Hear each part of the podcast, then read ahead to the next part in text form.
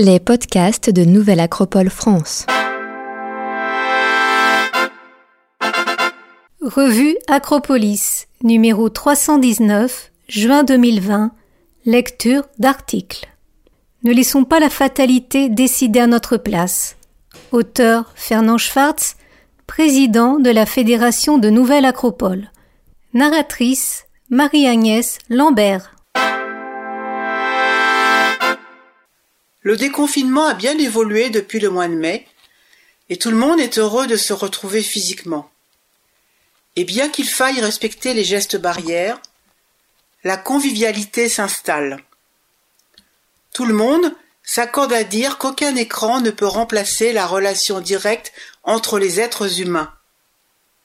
Maintenant, nous sommes dans l'après, et c'est le moment de réfléchir sérieusement au mode de vie dans lequel nous voulons nous engager et quelles attitudes et comportements nous devons modifier si nous voulons véritablement changer.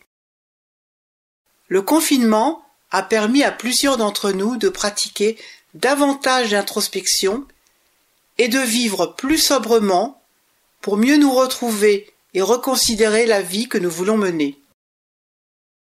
Nous avons réalisé collectivement que l'adversité fait partie intégrante de la condition humaine et que ce que l'on vit aujourd'hui peut être utile en dépit des désagréments, des incertitudes et des peurs.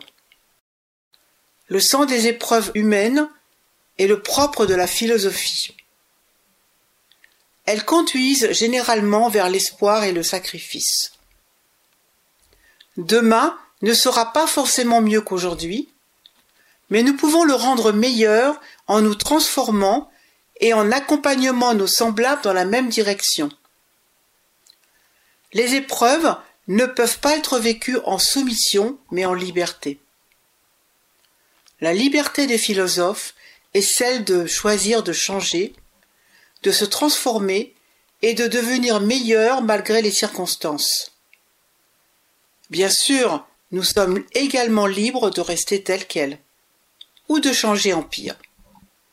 Mais ces formes de liberté contiennent un piège, parce que, dans un monde qui évolue et se transforme, celui qui n'avance pas recule et finit par être saisi par la peur et se replier sur lui-même. C'est l'heure de se tenir à ses propres résolutions, de réaliser les actions que nous avons conçues comme étant les meilleures pour nous-mêmes et notre entourage. Il s'agit d'honorer un engagement intérieur avec des actes. Nous pouvons libérer cet homme intérieur, l'homme réel que chacun porte en soi et que chacun d'entre nous ont retrouvé dans le confinement. La philosophie nous conseille de voir l'avenir avec prudence, vertu par excellence capable de nous tenir loin des extrêmes. Entre l'inertie et le danger, la prudence est le sens de l'action positive.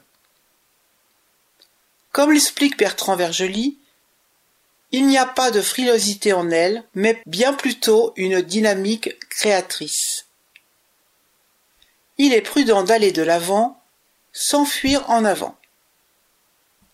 Selon le philosophe Hartmut Rosa, l'avenir dépend non pas de notre savoir, mais de notre action. Ne laissons pas la fatalité décider à notre place.